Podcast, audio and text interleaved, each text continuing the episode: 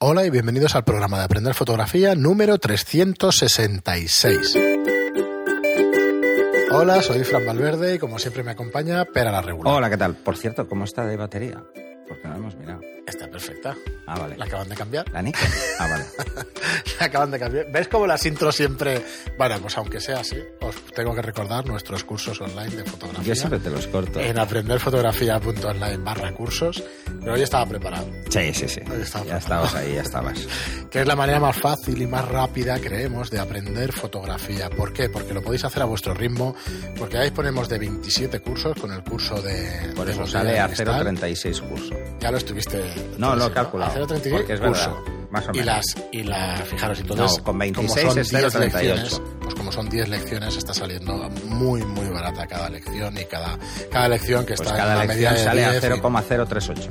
Así que podéis ver vídeos de fotografía 10. al mejor precio del mercado. todo Más fácil, tío. Bueno, eh, O sea, por allí. Ahora ya hemos bajado hace bastante del euro, ¿eh?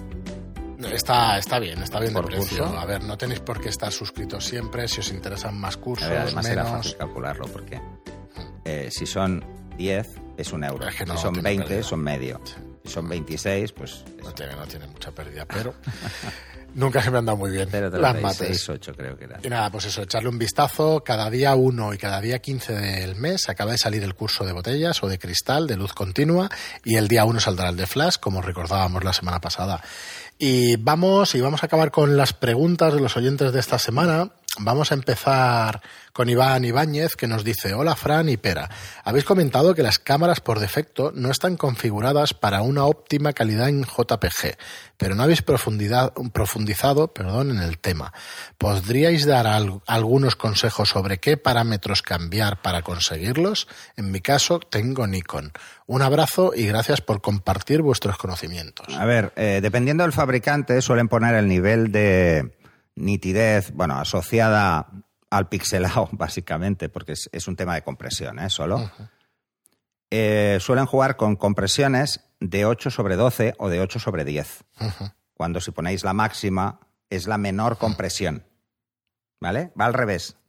O sea, 10 es la menor compresión. Vale. 12 es la menor compresión. ¿Vale? Pues normalmente lo ponen en 8 para que pesen menos.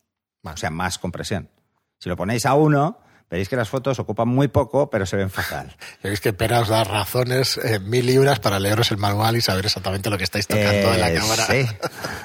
Sí, es importante leerse el manual. Sí, es, sí, igual, es igual que, por ejemplo, jugar en la cámara, ah, en las cámaras antiguas sí que te decía incluso eh, los puntos por pulgada para ponerlos, pero Ah. se dieron cuenta de que lo que hacían era confundir a la gente. Claro, básicamente lo que dices con eso o con, o con lo que seguirás es que el JPG depende para que lo quieras, te lo vas a configurar Más de una manera. menos. Por ejemplo, si vais a hacer reportaje de prensa, eh, con 8 hay de sobra. Ajá. Con 8 hay de sobra, incluso menos. Eh, porque vais a jugar con dos factores. Uno, con el JPEG, el tamaño del JPEG. Entonces, con un JPEG de 3000 por 2000 hay de sobra para la mayoría de cosas. Hay de sobras. No tenéis que llegar a los 5000 o a los 6000 que llegan las cámaras en cuanto a resolución. Si jugáis con eso y con, y con lo que es la calidad, que es en definitiva la cantidad de compresión, y que va al revés, recordar que 10 es la menor compresión y 1 es la mayor compresión, ¿vale?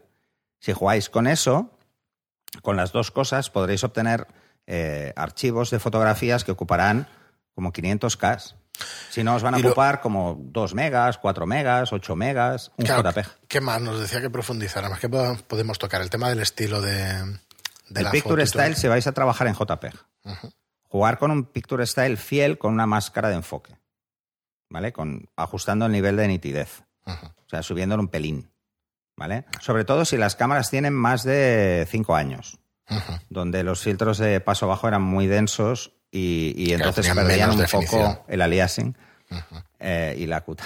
El palabra, ya tenía que salir. Bueno, es igual. Eh, entonces jugaban, perdían un poco más de nitidez que las actuales. Entonces hay que jugar un poquito con, la- con el enfoque. Y el fiel, o sea, el parámetro fiel, normalmente no tiene enfoque.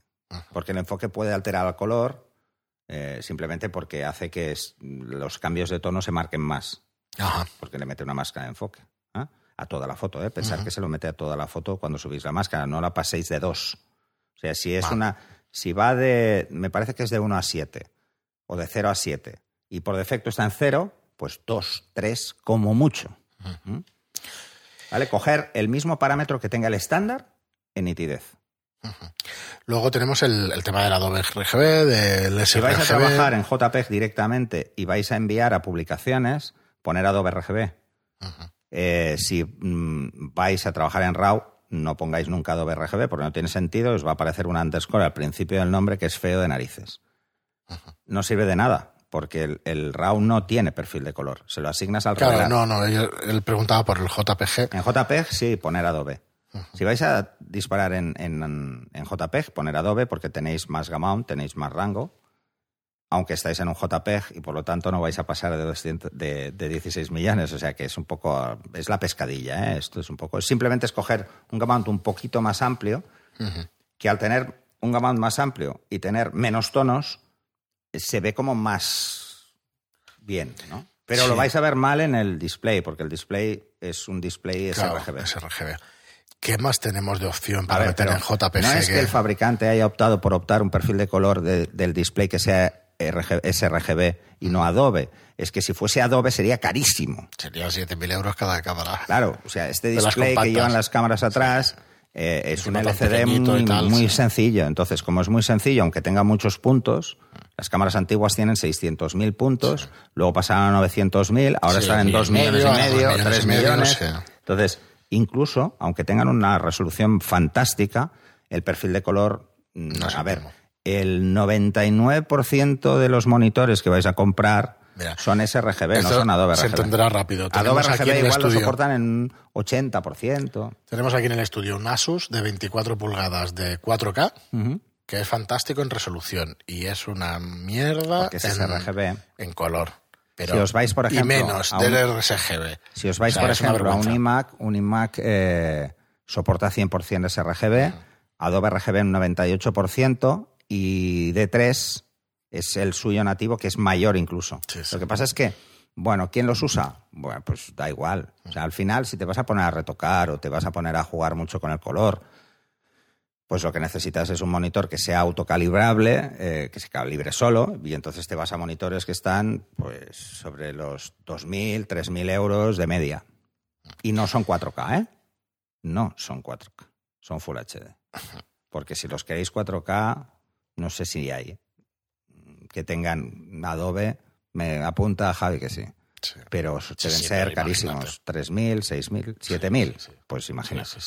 Es un dineral, porque la CIE ya en su día ya costaba 2.000 euros. Bueno, ahora han bajado y mucho, son ¿eh? resoluciones de 1.600 ¿Cuál es la ventaja 1.200. ahora? Si queréis comprar un buen monitor para retoque autocalibrado, ahora es el momento.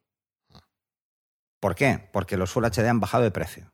Sí. Pero mucho. Claro, claro, porque es están que ya es pendientes de 4K. sacar los 4K y los 5K de monitores de edición. A ver, yo, para, Y claro, ¿cómo lo hasta aconsejo? que no tengan suficiente stock, Sí. no va a bajar el precio.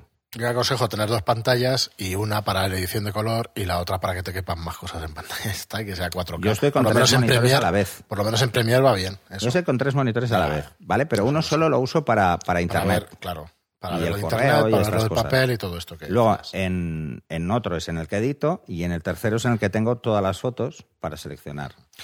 Yo ahora mismo, un repaso mental que estoy haciendo, no, no me acuerdo de nada más que intervenga el JPG o que... Recuerdo el, el Bueno, tema del no. enfoque, todo esto, del- de los tipos de color y tal, o sea, de los tipos de... A ver, De foto, del no, sí, Vivid, sí, del todo, tal. todo afecta. Si vais a disparar en JPEG, cosas que tenéis que tener en cuenta. Vamos a intentar numerarlas. Primero, el balance de blancos. Debe estar perfecto. No podemos dejarlo al azar. Mm. Así que el automático tenéis que tener muy claro en qué, condiciones, en qué condiciones el balance automático de vuestra cámara es capaz de hacerlo bien. Y suele ser en pocas, aviso. ¿Vale? Segundo, que hay que tener muy claro, ¿qué picture style eh, le pongo? Si es, pues este, si es el estándar, el fiel, el vivido en, en Nikon, el que sea. La calidad del JPEG, importante. ¿Cuál vais a usar? Tanto en cuanto a calidad como en cuanto a resolución del JPEG. ¿Mm? Ante la duda, si tenéis doble tarjeta, pues grabar el RAW en la otra. ¿Vale? Sí. Y así tendréis una foto rápida para enviar y luego tendréis los originales a máxima resolución para por si alguna eh, tenéis que hacerle algo.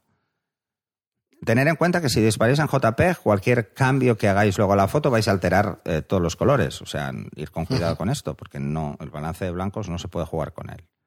¿Qué más detalles? Así, aseguraros eso. Del el enfoque. ¿eh? de color. De poner en el. Si ponéis fiel, por ejemplo, subir el enfoque porque está por defecto a cero. Y entonces se verán como que les falta foco. ¿Qué más cosas? Eh, seguro que hay más, ¿eh? pero así de Sí. Hace mucho ¿eh? que no disparo. Bueno, son las básicas. Yo suelo disparar en JPEG en, en pasarela es- o en prensa, pero en pasarela siempre, porque no quiero que se enganche el buffer cuando lo necesito, claro. Muy bien. y además no, nunca me piden las fotos a máxima, nunca, jamás. Claro. No, no, si es que no. Porque los medios que las necesitan... eh, además, era, esto os lo comentaba antes, ¿no? El por qué eh, os decía esto de jugar con la calidad y jugar con la resolución. Porque cuando tú hablas con una agencia de prensa, no de publicidad, sino Sí. de prensa, que te pide fotos de un evento, de lo que sea, te dice que no pesen más de 300K. Claro. Entonces, es lo que hay. Sí, Pues si no no quieres que pesen menos de 300, más de 300K, porque van a hacer un clipping de prensa. Luego van a enviar la noticia por email y quieren meter 20 fotos en un email. Y si no, no pueden. Porque la mayoría de buzones pues los limitan a 10 megas, otros los limitan a 5. Entonces no llegaría a la mitad de los clientes porque no entraría el correo. Entonces Ah. quieren enviar pues 10 fotos o 5 fotos, pero que entre todas no lleguen al mega bueno, bueno, por- este es el tema, ¿eh? por eso te las piden así. Muy bien, ¿no? Yo creo un repaso bastante, bastante exhaustivo. Ya, si nos dejamos algo ya lo Yo, retomaremos en otro yo os tengo que programa, decir no que cuando he tenido que hacer para agencia de prensa cualquier reportaje, disparo en RAW y en JP. Y les envío al JP porque luego siempre, siempre me ha pasado. Pedir Oye, ¿no alguna". tendrías esta un poco más grande? Sí. Ya ya. no lo dejéis nunca en Por si no, acaso. usar las dos tarjetas y ya está. Por si acaso. Esto es una- otra de las ventajas de las cámaras profesionales. Y es que suelen tener doble, doble bahía para poner tarjetas. Originalmente eran una compact flash y una SD y ahora son dos compact flash porque son mucho más resistentes como tarjeta. Muy bien. Pues vamos a seguir por Poxan, que nos dice, si vas a tirar en manual, obviamos el ISO auto, porque es un incordio. Pero si usas AV o TV, el ISO auto te permite centrarte en el parámetro que estás controlando en cada caso, velocidad o abertura. Eso depende de la cámara, ¿vale? Eh, depende de tu cámara, porque yo, por ejemplo, muevo, puedo mover igual de rápido el ISO que la apertura o la obturación. Depende de la cámara y depende de tus No, depende de la cámara. depende- No, depende de la cámara. Si la cámara Por te botones, permite dices. un control Sí, rápido sí. de ISO, por ejemplo, esta, Sí, que sí, está claro. eh, si yo le doy al botón central, la tengo configurada así, si le doy al botón central y giro la rueda, o sea, una vez giro la rueda estoy cambiando el ISO. Claro. Si no le doy al botón, estoy cambiando el diafragma.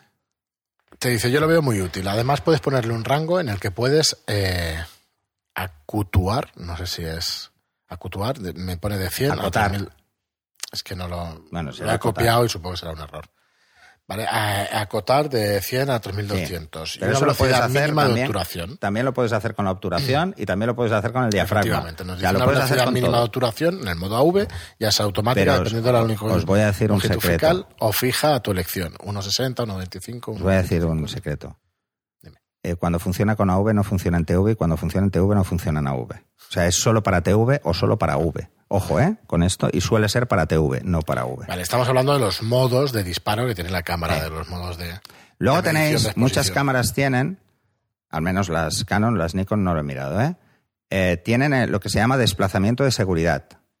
Que si está activado, nunca va a bajar de obturaciones de 60 y nunca va a subir el ISO por encima de 800, por ejemplo. O sea, se va a ir a los límites. Pero a los límites en los que tú le, le dices que son razonables para ti, ¿vale? A eso se le llama bloqueo de seguridad. Es evitar que en un programa V o TV se dispare el ISO y se vaya a Pernambuco. Muy bien, y nos dice Fernando, muy buenos los consejos, gracias, del programa 210. Esto es lo que sorprende también de los podcasts, que muchas veces, como son programas que quedan ahí en la nube y están qué ahí, hablábamos en 210? pues de deportes, de fotografía de deportes. Ah, vale, vale, vale. De fotografía de deportes hablábamos en el 12. Seis formas de mejorar la fotografía deportiva en pabellones. Ah, vale, vale. La de pabellones y tal, con poca luz, todas estas cosas.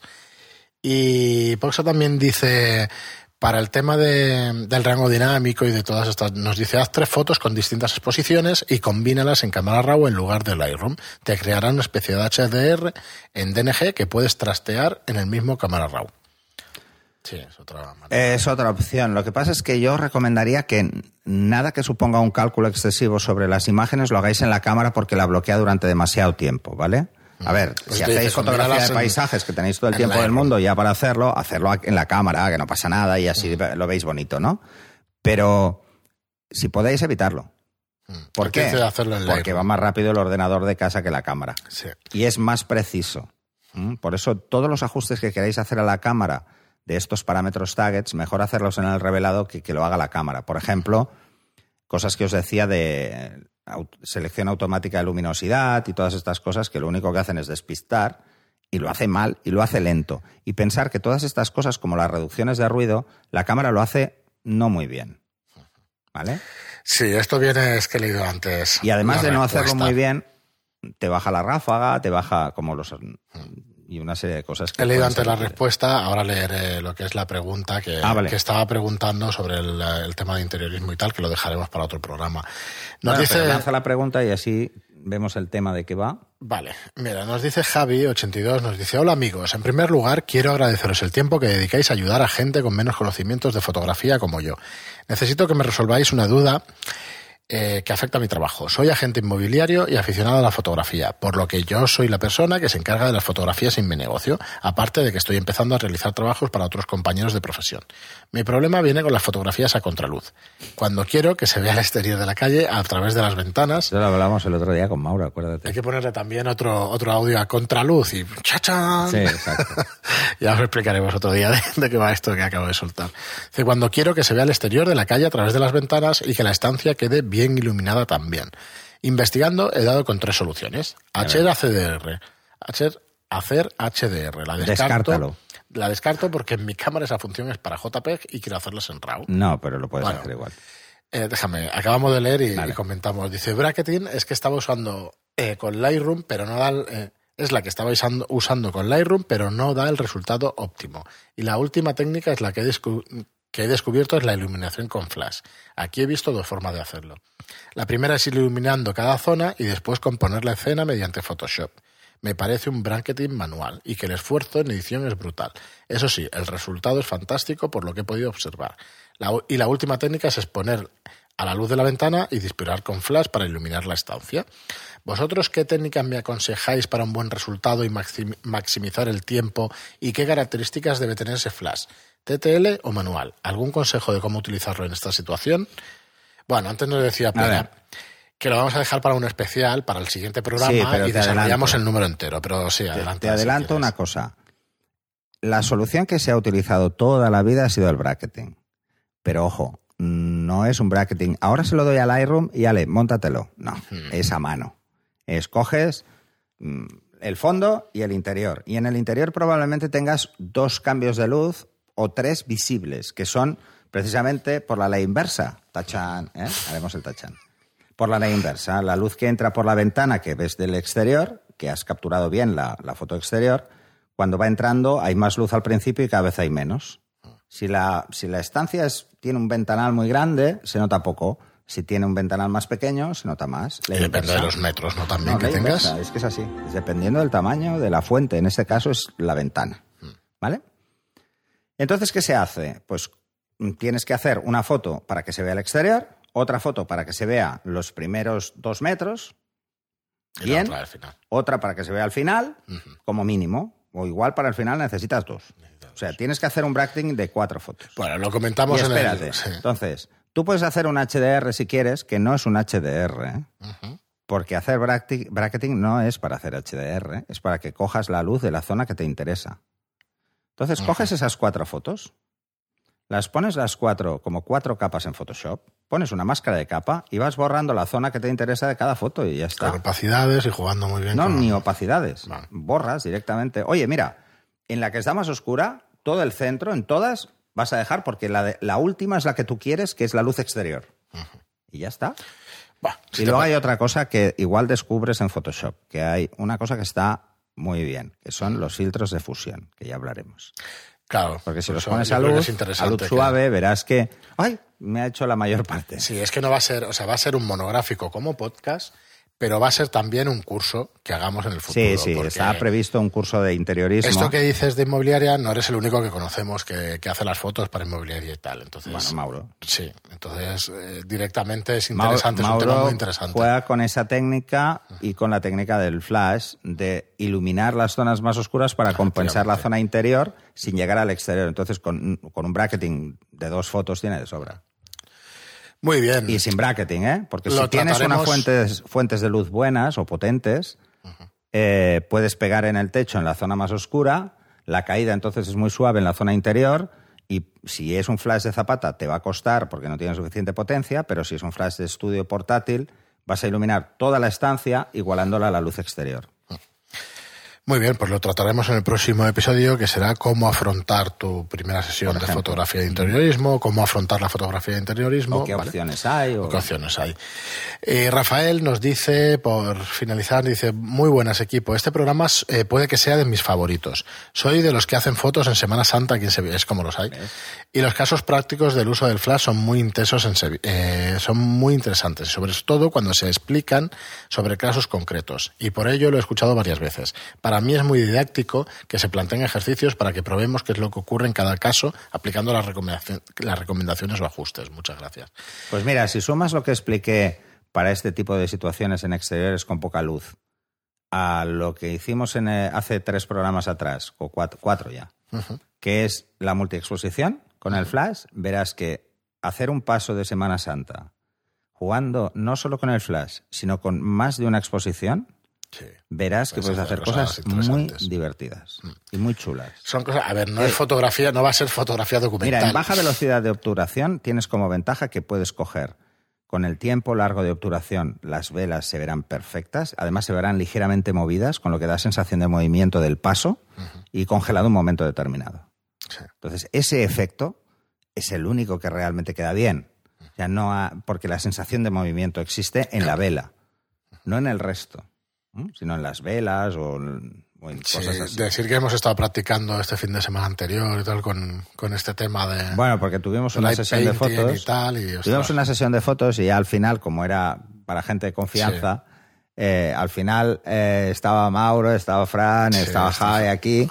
Y entonces eh, les dije a todos que íbamos a hacer algo diferente. Entonces eh, cerramos todo, se pusieron sin flash ellos y yo controlaba los destellos a hacer, pues eso, multiexposición. Ajá. Y bueno, hay cosas muy chulas, ¿no? Es muy divertido, ¿eh? Muy Yo os lo divertido, sí. recomiendo. Había eh, light painting también y multiexposición. De hecho, vamos a hacer un meetup de este. Lo que pasa es que igual, sí, sí, lo haremos más adelante. Este fin de semana será complicado porque no, es que creo que no puedo yo. Pero creo que será muy interesante hacer un meetup de eso, una, eh, un curso de cuatro horas y tal, o un, digamos, una sesión, pues quizá no, pero lo que es un meetup y eso, que es más cortito y eso, son cosas divertidas. Sí que se puede hacer un curso entero, pero. A ver, no, no sería. Esto es ideal cuando haces un curso de flash o un curso de iluminación en estudio, que lo he hecho varias veces. En- no, en los de- cursos de, de iluminación en estudio presenciales. Eh, alguna vez eh, se me ha ido un poco la sí. pinza y digo, va, vamos a hacer un ejercicio de esto. Y la gente dice, hola. El otro día, ¿verdad? Y costaba mucho con lo del LED del móvil, costaba demasiado. Igual es la, la linterna es lo mejor, ¿no? Una linterna que tenga un poquito más de potencia, ¿no? No, no, si lo que nos estaba pasando con el LED del móvil es que la estaba reventando. Porque estábamos jugando a, a dos. A, ¿Cuánto era? Dos, dos cinco segundos. Claro, luego estamos viendo la no, pantalla no, es que yo lo acercaba demasiado. Claro. No, no, es que hay que ir haciendo pruebas, porque No, esto sí porque- que calcularlo ver, directamente ¿Por es muy un LED del móvil es muy chulo para unas cosas y es muy rollo para otras, rollo sí. para otras? Para hacer line painting es malo. Mm. ¿Por qué? Porque el haz de la luz es muy ancho. Claro. Está pensado para que ilumine al menos 46 grados, que Vale. es como un 50 milímetros, ¿vale? Es, es casi Sí, sí, sí. 40 más de 45 grados, ¿eh? De hecho, ilumina. Y para hacer line painting de verdad necesitas un haz estrecho. Por eso las linternas de mano van mejor, porque centran el haz Sí, el ángulo está más. el ángulo es mucho Más más, estrecho, cerrado, sí. igual estás en 10 grados o poco más. Claro. Entonces, claro, esa diferencia hace que pintar con uno es fácil que pintes demasiado. Pintas todo el cuerpo. Cuando lo chulo en light painting es pintar solo un lateral del cuerpo, por ejemplo, o un brazo y el otro no, o media cara y la otra no. Con el móvil es imposible. No, no, es divertidísimo. mucho y entonces lo revientas. Y luego hicimos multiexposición, que es ir dando distintos destellos para ir congelando Hicimos trozos del cuerpo como te y la gana. multiexposición. Y entonces se hizo Shiva, digamos, lo de la diosa Shiva. y además todas estas hicimos cosas. eh, light painting, Mm. ¿vale? Para dibujar estelas, que eso es cuando me puse Sí. yo a saltar por aquí detrás Mm. con, con el móvil, Quedó chulísimo eso. Con un destello de flash, que es lo que hablábamos de, de, por ejemplo, es lo mismo que hacer lo del proyector, aquello que decíamos de Sí. Playboy. Es lo Y mismo. eso lo probaremos también, en un, en un meetup lo probaremos. Muy bien, Pera, pues... Pero eh, habrá que cerrar todo, ¿eh? sí, lo sé, lo sé. Y van Hay a sufrir cerrar con el enfoque. Pero bueno, Bueno. no, pero bueno, vimos que con el móvil Sí, iluminar un momento para enfocar es, está bien. Así que nada, espero que haya sido interesante esta semana de podcast. Que nada, eh, muchísimas gracias por estar ahí. Siempre os decimos el tema de las cinco estrellas en iTunes, de- en iTunes y os explico los nuevos por qué. Porque al final los comentarios de la gente y las estrellas y todo esto sirve para destacar sobre los demás. Y si nos queréis ayudar y os gusta nuestra labor de difusión en la fotografía, pues con lo que más nos podéis ayudar es poniendo este, esta reseña de 5 estrellas en iTunes y los comentarios me y me gustan en iBox, así como las suscripciones y los me gustan también en YouTube, que es la plataforma que estamos, que estamos ahora dándole también bastante caña. También estamos en el Spotify, nos podéis escuchar por ahí. Sí. Así Yo que ves, nada, por ejemplo, antes que venía en el autobús, lo escuchar por el Spotify. Claro. Spotify, Es- ir con el mejor. YouTube. Además, es un tema de ancho, no solo de ancho de No, banda. pero fíjate, ya Mauro solo se escucha por YouTube, ¿eh? ya los ah, ve sí, por ¿eh? YouTube. pero, Entonces, pero porque lo hace cuando llega a casa. Claro. Entonces Es más cómodo. más cómodo. Pero yo que normalmente escucho los programas para ver, bueno, sobre todo si he dicho algún gazapo, a veces se me escapa algo. Bueno. Eh, sobre todo en el último curso, ¿eh, Jara? Estás- Ostras, por favor. bueno, pero Hemos tenido que meter una voz está en off encima ya para está. corregirlo. Se me fue la pinza. se me no, fue se la está corrigiendo ya está. Eh, se me fue la pinza en un palabra, que esto, esto, mira qué raro, ¿eh? pero me pasa. Bueno, total, que cuando estoy en casa pongo el YouTube porque me gusta ver, al menos escuchar, a ver qué cosas he explicado, sobre todo antes de venir a grabar. Entonces me pongo Spotify. Spotify es comodísimo, ¿eh? de verdad. Sí, sí. Teníamos que haber Sí. entrado antes en Spotify. ¿eh? Bueno, es que no era tan fácil. Había que presentar unos escritores de no sé qué, unos mails y tal, y ahora no. Ahora das el feed, ellos lo comprueban que esté bien, tarda unas horas y pum, y directo. Guau, pues es fantástico. Entonces, Es fantástico porque nos ha sido más fácil. No, De hecho, nos se- avisó un oyente de que era más se- fácil Se ahora. ve mejor. Bueno, es que se la- ve mejor. claro, claro. Es que tú piensas que nosotros Están comprimimos. una compresión nos comprime audio y encima iBox vuelve a comprimir ese audio. Pues Spotify Es es fantástico. desastre. Como están muy acostumbrados a meter música, Muy bien, pues como os decía, muchísimas gracias por estar ahí y hasta el próximo programa. hasta el siguiente.